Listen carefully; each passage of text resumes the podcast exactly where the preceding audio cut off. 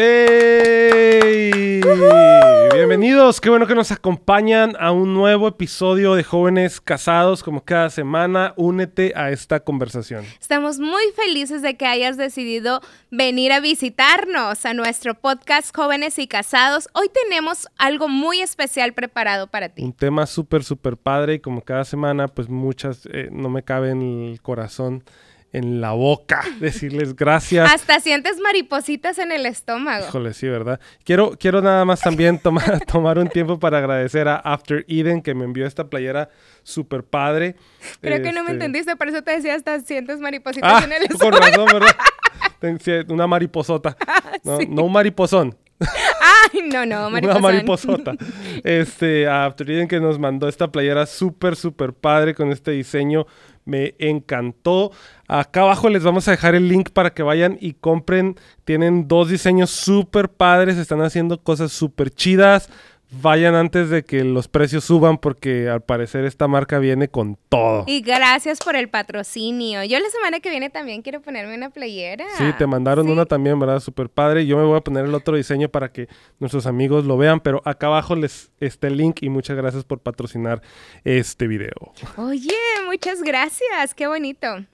Y bueno, hoy vamos a platicar de algo súper interesante y es la diferencia entre el amor, vamos a, ponerlo así, el amor real y el amor romántico. Porque encontramos que hay muchas parejas que cuando entran en conflicto y hay una separación, ya sea pareja de noviazgo o pareja de, a un, matrimonio, eh, encuentro esta frase muy seguido y es, es que el amor se acabó, el amor ya no es igual, eh, es que ya no me trata como antes, ¿no? Eh, de las dos partes, del hombre a la mujer y la mujer al hombre, es que ya no me trata como antes. ¿Y qué, qué, qué ha sucedido? ¿No? Y vamos a platicar de esto, ¿no? ¿Qué, qué es el amor eh, real? ¿Qué es el amor romántico? Y, y, por qué sucede como que este, esta montaña rusa de pronto en, en las personas. Claro que sí. Pues lo más importante es nosotros poder descubrir lo que significa o lo que es realmente el amor, ¿no? Ya lo habíamos hablado antes, pero es importante que demos la definición del amor. Y el amor es simplemente un acto de afecto por el cual nosotros nos acercamos o cómo nosotros nos acercamos a las personas, en este caso a nuestra pareja. Actos de amor por el cual o con los cuales yo me acerco a ti para hacerte sentir bien, alegre, para hacerte sentir amado. Ese es el amor, no es un sentimiento. Porque hay veces que yo lo que quiero hacerte sentir es que te quiero colgar y te quiero pretujar. No, siempre se siente amar.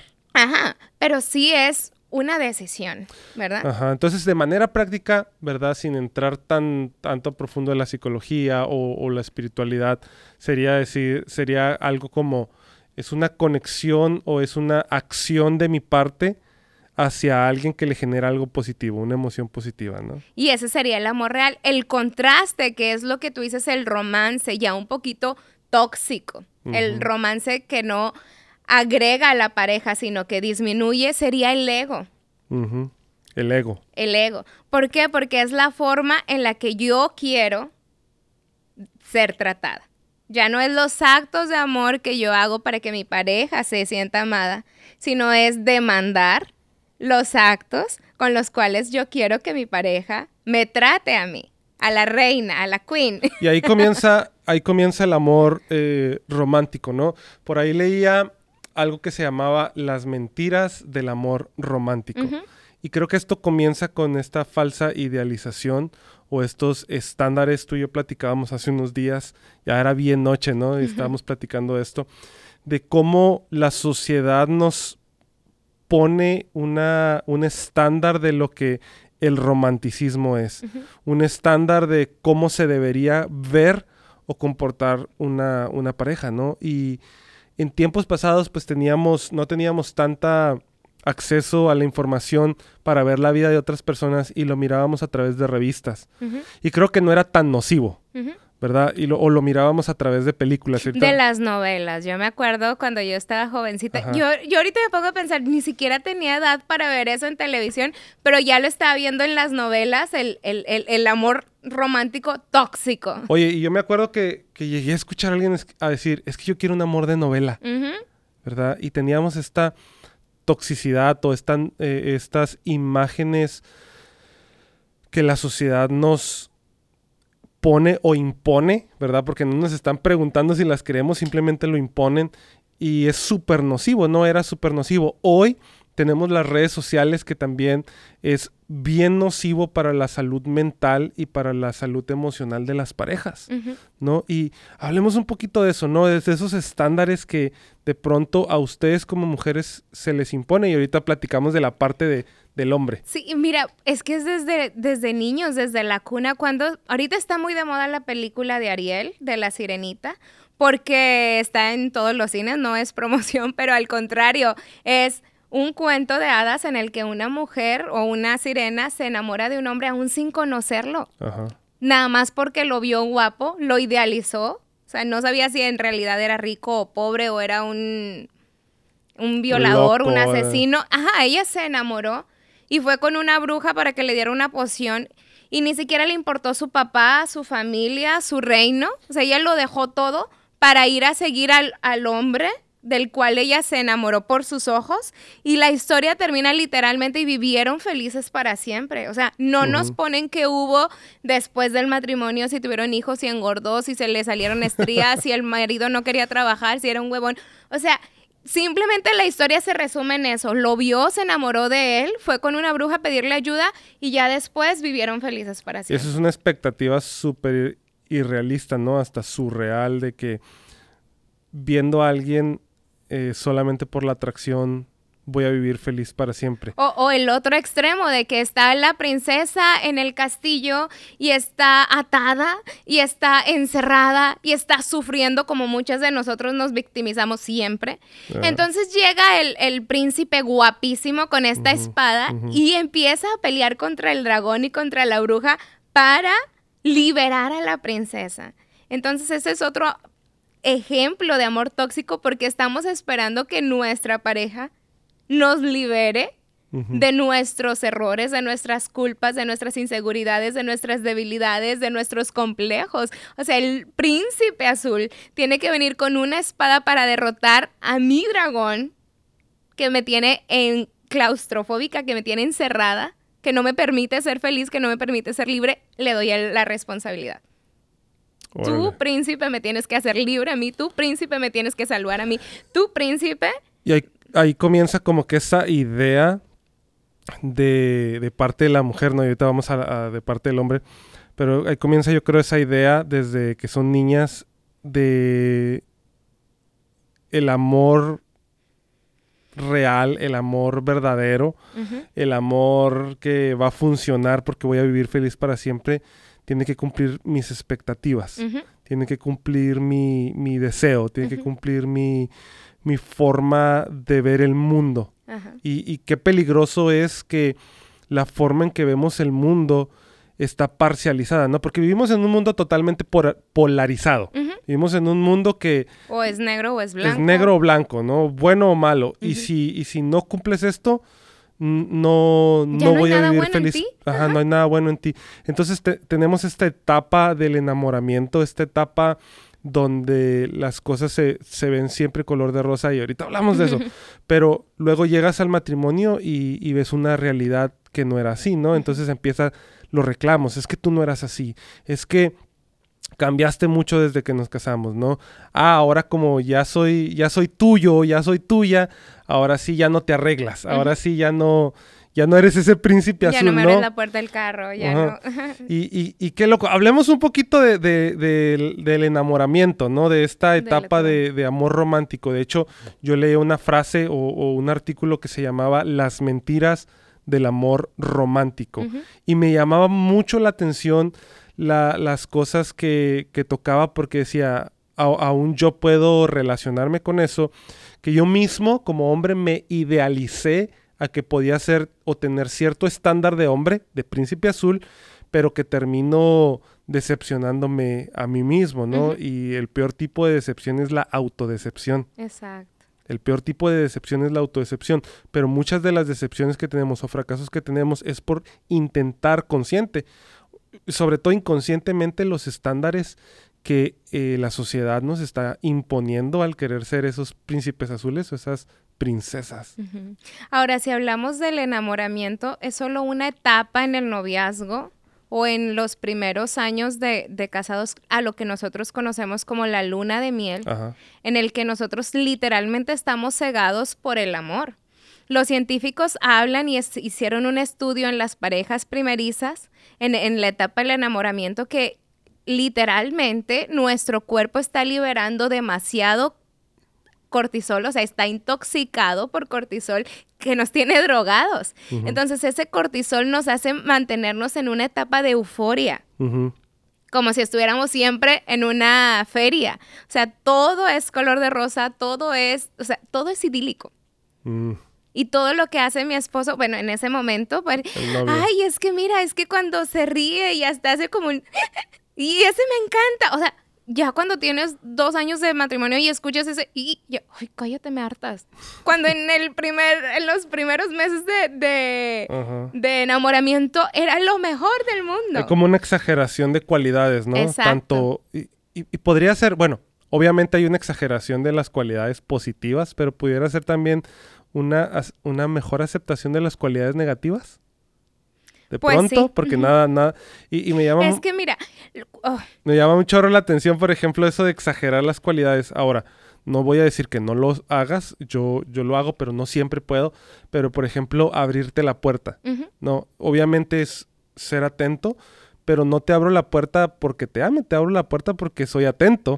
y, y y le abro la puerta, y tú lo has visto, le abro la puerta siempre a muchas personas, ¿no? Cuando vamos a la tienda, a los viejitos, a las viejitas, y, y, eso no significa que, que voy a estar enamorada de la viejita porque le abrí la puerta, ¿no?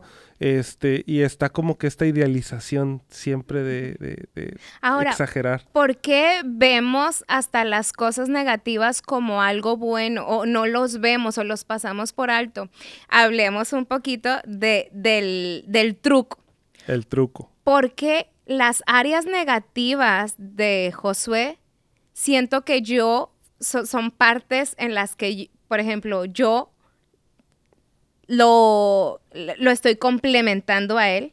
Y siento que las partes positivas de Josué me están complementando a mí. Es como, cuando, cuando jugamos el Tetris, ¿no? Y buscamos el huequito para acomodar las piezas. Entonces, por eso nosotros se nos parece como si no fueran nada sus defectos, porque siento que yo soy fuerte en esa área. En la, en la etapa del enamoramiento. Del enamoramiento, O sea, es como que a mí me falta esto y este lo tiene, aunque sea negativo, y, viene y, se, y me completa. o no importa que sea así porque yo soy así sea, no importa que él sea tímido porque yo soy demasiado extrovertida, entonces como que lo voy a complementar. O no importa que él sea un gritón porque yo soy demasiado suave, entonces nos vamos a complementar. Entonces yo no veo tus tus banderas rojas como de verdad banderas rojas, sino que me veo yo como un superhéroe de que nos vamos a complementar. O sea, es cochino, pero como yo soy bien ordenado o bien ordenada, lo voy a ayudar y, y, lo voy a complementar. Oh, wow. Entonces llegas al matrimonio y te das cuenta que es súper cochino, ¿no? Y aquí, viene otra mentira también de, una de las mentiras del enamoramiento que es ocultar eh, información personal. ¿no? Entonces, precisamente como eso, o sea, ves que es desordenado, pero no sabes qué tan desordenado es, o sea, tú no vives todavía con él, no sabes que no se baña, no sabes que le huelen las patas a... el aliento. Que le huele la boca, o un montón de cosas, ¿no? Que es, que puede ser, para ti en tu mente fue, no, es que es desordenado y yo soy muy ordenado, pero no, resulta que su desorden es antihigiénico y ya hasta una patología, ¿no? De pronto. Pero como estás toda intoxicada, como dices, por la... Por el cortisol. Por el cortisol todo lo ves bonito. Ahora, el cortisol es una hormona que nos ayuda a, a reaccionar en momentos de, de peligro en nuestra vida. Entonces, es bueno el cortisol en alguna medida, pero es imposible que nosotros vivamos toda una vida con el cortisol. Entonces, los científicos hablan de que después de los 12 a 24 meses de esta etapa del enamoramiento, hay una bajada del cortisol, el cortisol vuelve a la normalidad porque es imposible que nos mantengamos siempre alertas, siempre tensos. Entonces, ahí es cuando ya dicen las viejitas, cierra siempre los ojos cuando estás enamorado. ¿Cómo es? Abre los ojos cuando estás enamorado y cierra los ojos cuando estés este Casado. casado, porque casi siempre lo hacemos al revés. Lo cerramos en el enamoramiento, pero luego ya nos casamos y lo que tú decías, ya empezamos a ver los defectos como tal. Ya no lo veo como yo lo puedo complementar, yo lo puedo cambiar, yo lo puedo ayudar a ser mejor, sino es me harta que sea así. Como es, ajá, una, yo creo que en el enamoramiento hay un, una falsa afirmación de ciertas rasgos de tu personalidad, ¿no? De que no importa, o sea, me gusta que te rías como, como, Como ma- puerquito. co- como marrano a punto de ser sacrificado. me, me, me gusta, pero luego estoy afirmando esa onda, ¿no? Como estoy todo enamorado, pero ya a los dos años de casado es, oye, ¿por qué no te puedes reír bien? Exacto. Oye, Una- ¿por qué una- no? ansi- asincerándome a manera de testimonio y- Dale, y, dale, dale. ejemplificándolo. Por ejemplo, a mí me encantaba Josué, y todavía me encanta, cuando no es desproporcionadamente, que tú eres muy, o sea, que te acercas y me besuqueas o me toqueteas o me, me, me- me pellizcas, o Sobre sea, todo siempre, me gusta toquetearte. siempre estás buscando una forma de, como de, de squish, de apretujarme. Cuddle, ajá, de cuddle you, de- Entonces, en la etapa de enamoramiento es, me ama. Porque siempre me está como besuqueando, apretando. Pero llegó una, una etapa en el, eh, en, el, en el matrimonio en que me hartaste y ya era como, ay, quítate, ay, estoy lavando los trazos, ay, déjame.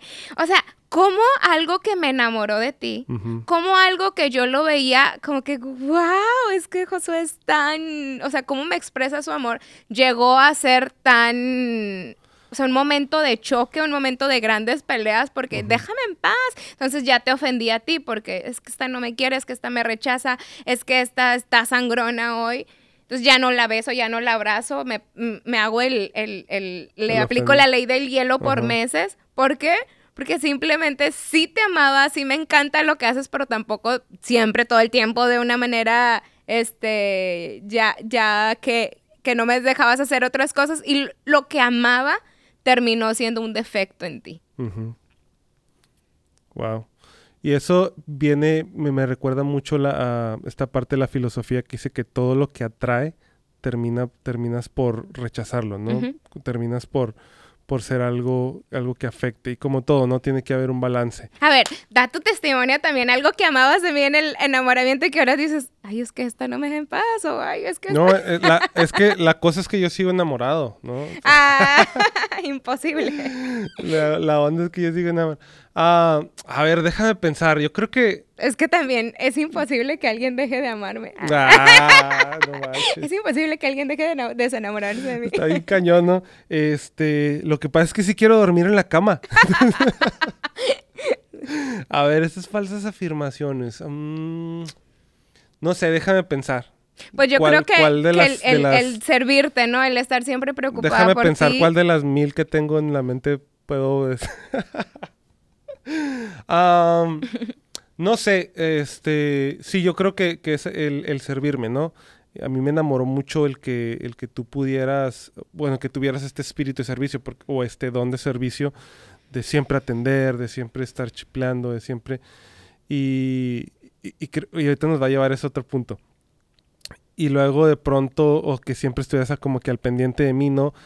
Entonces ahora que tengo un montón de viajes, montones de juntas, mi dinámica de trabajo cambió mucho, eh, ya no es sostenible ese nivel de, de, De de preocupación. preocupación porque no, Ya se ve como control. sí se puede ver como control. Incluso puedo quedar yo mal enfrente de personas o enfrente de, de, de, de mi trabajo, ¿no? Entonces así como que, ah, te controlan, ah.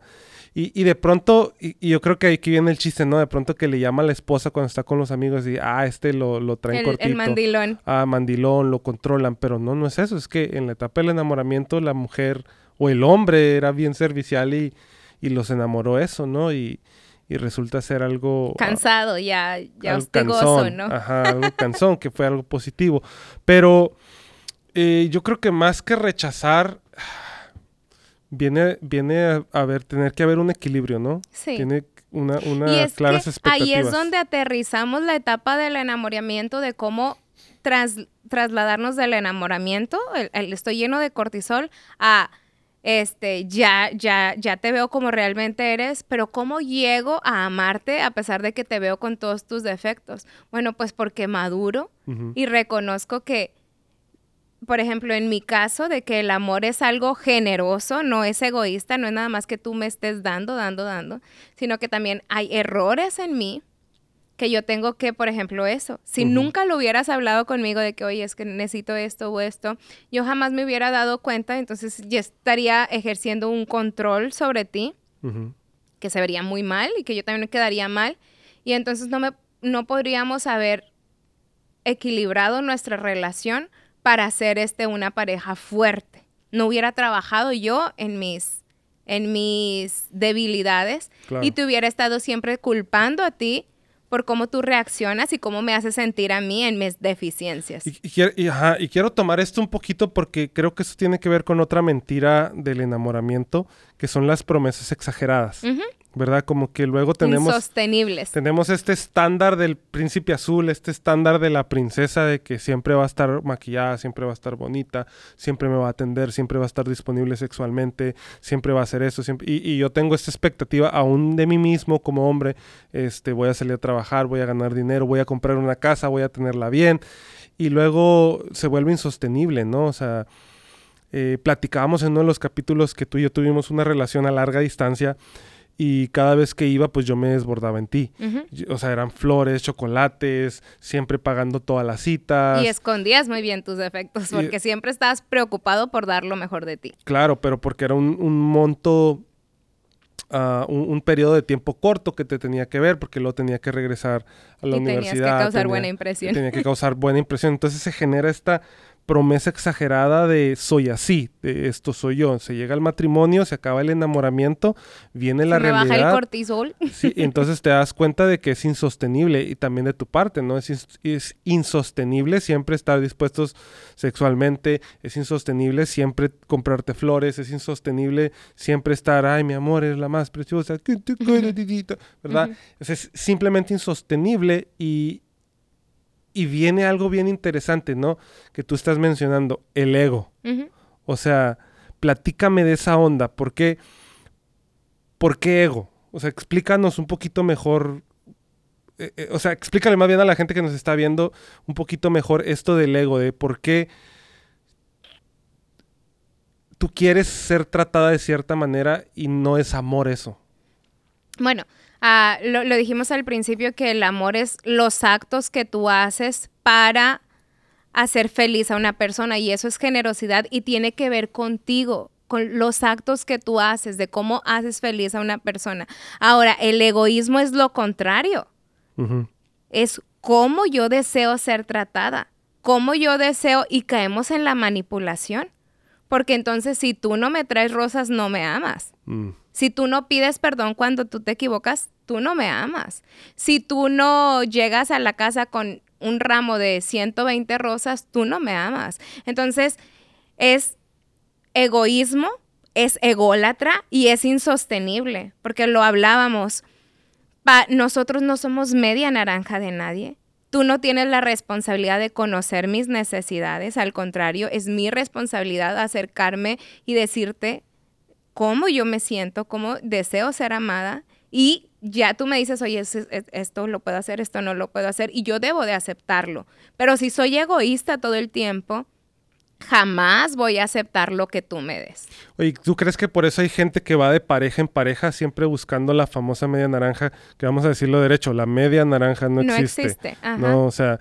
Eh, tú ya eres una mujer completa, tú ya eres un hombre completo. Y yo no soy responsable de tus inseguridades y tú no eres responsable de mis inseguridades. Y es bien complicado, amigos, amigas, entender esto.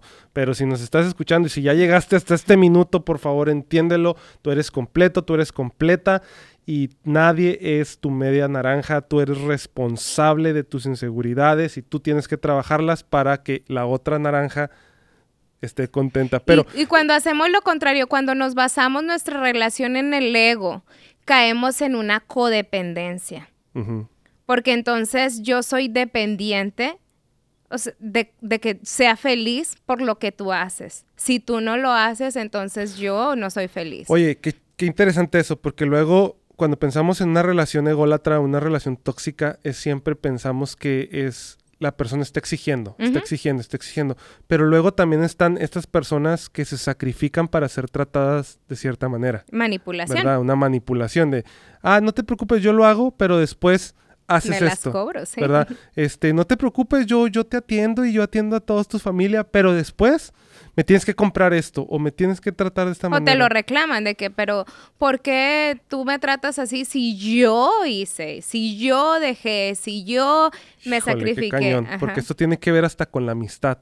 ¿verdad? ¿Cuántas personas o cuántas veces hemos perdido amistades porque esperábamos, porque hicimos algo y esperábamos que el amigo estuviera ahí? Cuando O lo dejamos de hacer, entonces la persona ya no recibió lo que nosotros le dábamos Ajá. o lo que ella pensó que nosotros íbamos a dar constantemente. Y cuando lo dejamos de hacer, esta persona dijo, no, pues ya no me interesa, ya no estoy recibiendo ningún beneficio de esta relación de amistad y pues me busco otro amigo, ¿no?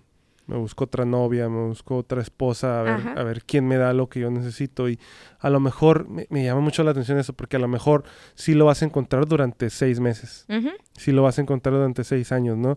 Y tenemos estos eternos enamorados que siempre están ahí, siempre están ahí, siempre están ahí, de una relación a otra, de una cama a otra, buscando el satisfacer eso que, que necesita ser llenado en las personas. Ahora, como lo, ve, como lo hablábamos, nada más que nos desviamos del tema, eso viene en nuestra cultura, en las telenovelas, en la dueña, en la esto, en la otro. O sea, siempre el, el buscar el amor perfecto, el siempre un amor que se sacrifica por mí, el siempre que este, una pareja que lo da todo, que renuncia a sus amigos, a su familia, a ir a la fiesta por mí.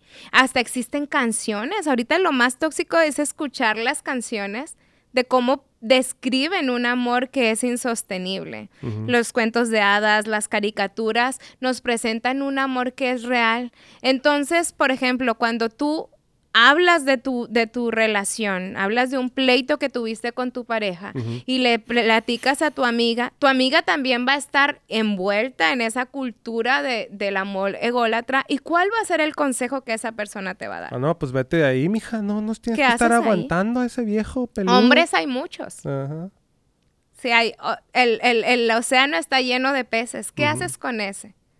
Entonces, como tú dices, siempre voy a estar buscando el que alguien, o sea, siempre voy a estar poniendo la responsabilidad de que alguien me, me complete, alguien me haga sentir amada, cuando la responsabilidad de sentirme amada está en mí. Entonces, ¿tú crees que la pareja no está para hacerte feliz? No, Está para que sean felices juntos. exacto. ¿verdad? Y buscar esa felicidad juntos como proyecto, buscar esa felicidad juntos como, como equipo y buscando siempre la realidad de este mundo que no es blanco y negro. que- Ahora, vayamos a los votos matrimoniales. Ajá. los votos matrimoniales nunca, nunca se hicieron para, oye, te quiero pedir que me ames, te quiero pedir que me respetes, te quiero pedir que me seas fiel. No, en los votos matrimoniales, ¿qué decimos? Prometo respetarte, Prometo prometo, serte proveerte. fiel en lo próspero y en lo adverso, en la salud y en la enfermedad. Ese es-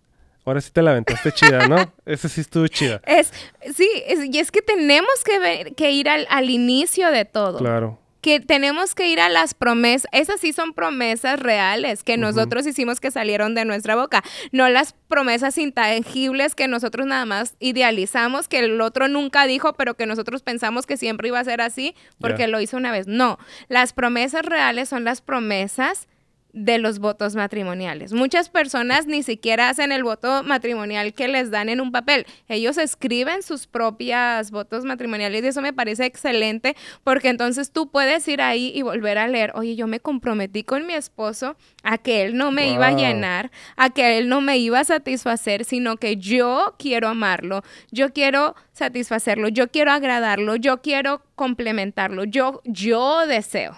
Entonces pudiéramos decir que si una persona de las que nos están escuchando o viendo hoy se siente en este momento desilusionada del amor, se siente fracasada en el amor o que su relación va en picada, eh, lo primero que necesita hacer es comenzar a ver cómo está esta persona interiormente, ¿no? Cómo estás tú por dentro, cómo están tus inseguridades o, o siquiera empezar a identificar esas inseguridades porque tal vez estás esperando que alguien te proteja porque te sientes desprotegido. Estás esperando que alguien eh, te afirme porque no sientes afirmación en ti. Y no es la responsabilidad de nadie hacerlo. Tú tienes que comenzar a hacerlo y, necesitas de pronto identificar esas inseguridades para completar tu, vida, tu espíritu, tu mente y, no estar esperando que, que, alguien lo haga, ¿no? Yo creo que ahí comienza el verdadero amor real, cuando me amo a mí mismo y soy capaz de amar a alguien más, ¿no? Porque no puedes dar algo que no tienes, no puedes dar algo si estás vacío. Entonces, lo primero que tienes que hacer, yo, yo se lo digo a las mujeres, me voy a dirigir en un momento únicamente hacia las mujeres, es mírate al espejo. Yo me maquillo mucho, y a mí me encanta maquillarme y me gusta siempre estar como que a la moda, siempre traer ropa diferente, siempre arreglarme, que los anillos, que los aretes. Mucha gente se ha acercado conmigo incluso para criticarme, porque me ven como una persona falsa, como una persona que, por ejemplo, los cristianos me podrían decir, ella es una mujer vanidosa o una persona del, mundo porque se arregla mucho o se pinta el pelo o, o usa pantalón o lo que sea. Pero lastimosamente, y lo voy a decir así, las personas que lo dicen es porque están teniendo un déficit en ellas, ¿verdad? Y porque yo sí lo hago o porque yo sí me maquillo, porque a lo mejor también tengo ese déficit, pero estoy tratando de encontrar en mí misma algo que lo satisfaga, ¿verdad? Vamos a ver, el ego que sea un poco positivo. O sea, al yo maquillarme, yo me estoy sintiendo segura. construyendo. Al yo, exacto, me estoy construyendo a mí como persona. Al yo maquillarme, me estoy viendo al espejo y me estoy amando como soy. Ya no estoy poniendo la responsabilidad ni en mi esposo, ni en mi hija, ni en el ni en la persona que está enfrente de mí de que me ame como yo soy. No, me estoy poniendo al espejo y estoy diciendo, me gusta la Miriam que, que, veo. Aunque me digan, sí, pero es una Miriam falsa porque se pone maquillaje. Sí, pero me estoy construyendo. O sea, las áreas que yo no tengo, a lo mejor yo tengo el ojo chiquito y medio tirado. Bueno, pero al ponerme maquillaje me estoy construyendo para decir, esta es la Miriam que a mí me gusta ver. Y al fin del cabo, esa es la construcción, ese es el trabajo personal que debemos de hacer cada uno de nosotros por ahí alguien dijo que usar un buen perfume te cambiaba la mentalidad, ¿verdad? Usar algo de marca, algo de, Y era una psicóloga la que lo decía. Decía, si tienes la posibilidad, cómprate algo de marca de lujo, porque eso va a hacer que tu mentalidad cambie cuando lo uses y va a cambiar incluso tu círculo. Y, la manera en que las personas te perciben, porque imagínate, te huelen todo apestosillo, ¿cómo te van a tratar? ¿Cómo te van a rechazar? Ahora, te huelen con un buen perfume, ¿cómo se te van a acercar a ti? Ahora, ¿qué halagos vas a recibir a través de ese buen este perfume? Este tipo de comportamientos, y, aquí es donde la gente necesita comenzar a, a, decidir qué es lo mejor. Construirse para tener una buena relación, para tener la felicidad o quedarse en el mismo lugar estancados con baja autoestima, con un bajo concepto de ellos mismos y de los demás. Cuando tú comienzas a construirte, van a suceder dos cosas. Personas positivas completas se van a acercar a ti y personas que se sienten inferiores, que tienen el mismo, la misma debilidad, se van a alejar de ti, pero primero te van a atacar. Exacto.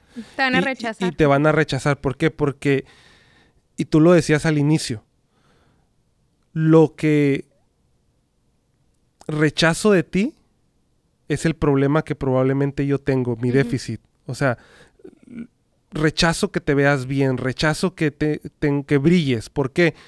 es una insatisfacción que yo tengo en Yo quisiera verme así.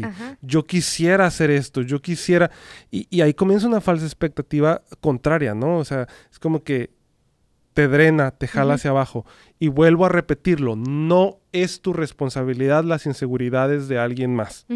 Ni siquiera de tu pareja. Entonces necesitas entender esto, ¿no? el construirte va a cambiar tu círculo. Y hay personas que no están dispuestas a cambiar tu círculo.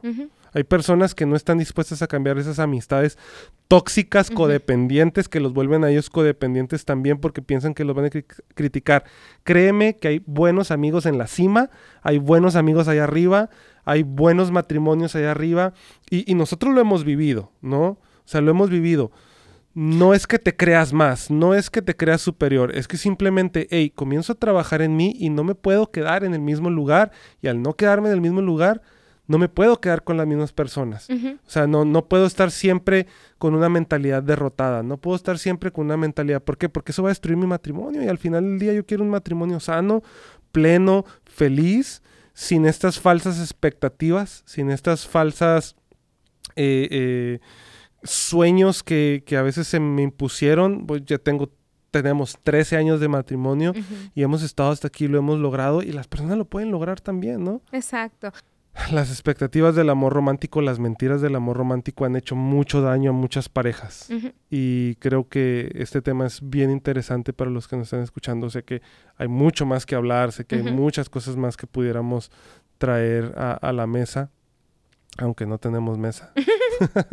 Pero creo que podemos resumir esto, ¿no? Decir, construyete, no, no esperes que la otra persona te llene, sé claro en tus expectativas. Yo creo que en, este, en estos capítulos hemos estado hablando mucho acerca de las expectativas claras y de las expectativas no, no habladas. Este, habla con tu pareja, platiquen, ¿verdad? Tú como hombre dile, oye, yo sé que, y, esa fue una conversación que tú y yo tuvimos, este, yo sé que en el noviazgo hice tanto, hice esto, hice aquello, pero ahorita no puedo.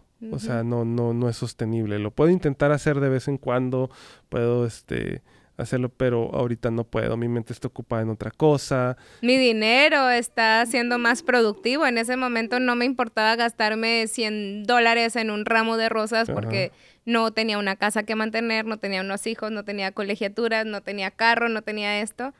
Pero ya en el matrimonio esos 100 dólares me sirven Sí, o sea, hay que pagar recibos, este, hay que pagar tarjetas de crédito, hay que ahorrar para vacaciones, hay que ahorrar para los carros, pagar aseguranzas y bueno, ni para qué le damos porque voy a llorar. No, pero ¡Ayuda! ¡Ayuda! No, no. Pero platiquen. Se aceptan donaciones. Aquí les vamos a dejar el link para las donaciones. No, pero qué bueno. Esperamos que, que, hayan tenido un buen rato, un buen momento con nosotros. Platiquen en pareja, tengan expectativas claras. Eh, las mentiras del amor romántico, échenlas a la basura, trabajen en ustedes, construyan y vieran qué chido se puede mantener la llama del romance real encendida. Y de eso vamos a platicar la otra semana. Así es. Mi remate sería, ámate, acéptate como eres, valórate tú para que tú puedas dar lo mejor de ti. Y no solamente con tu esposo, en tu trabajo, en tus relaciones, en la iglesia, donde quiera que tú te muevas. Cuando una persona es alegre, la atrae, ya lo hablamos, a lo mejor. Entonces, acéptate, ámate, sé genuina tal y como tú eres, tal como Dios te hizo, eres perfecta, eres amada. Y pues si nadie te lo ha dicho, te queremos. Te queremos.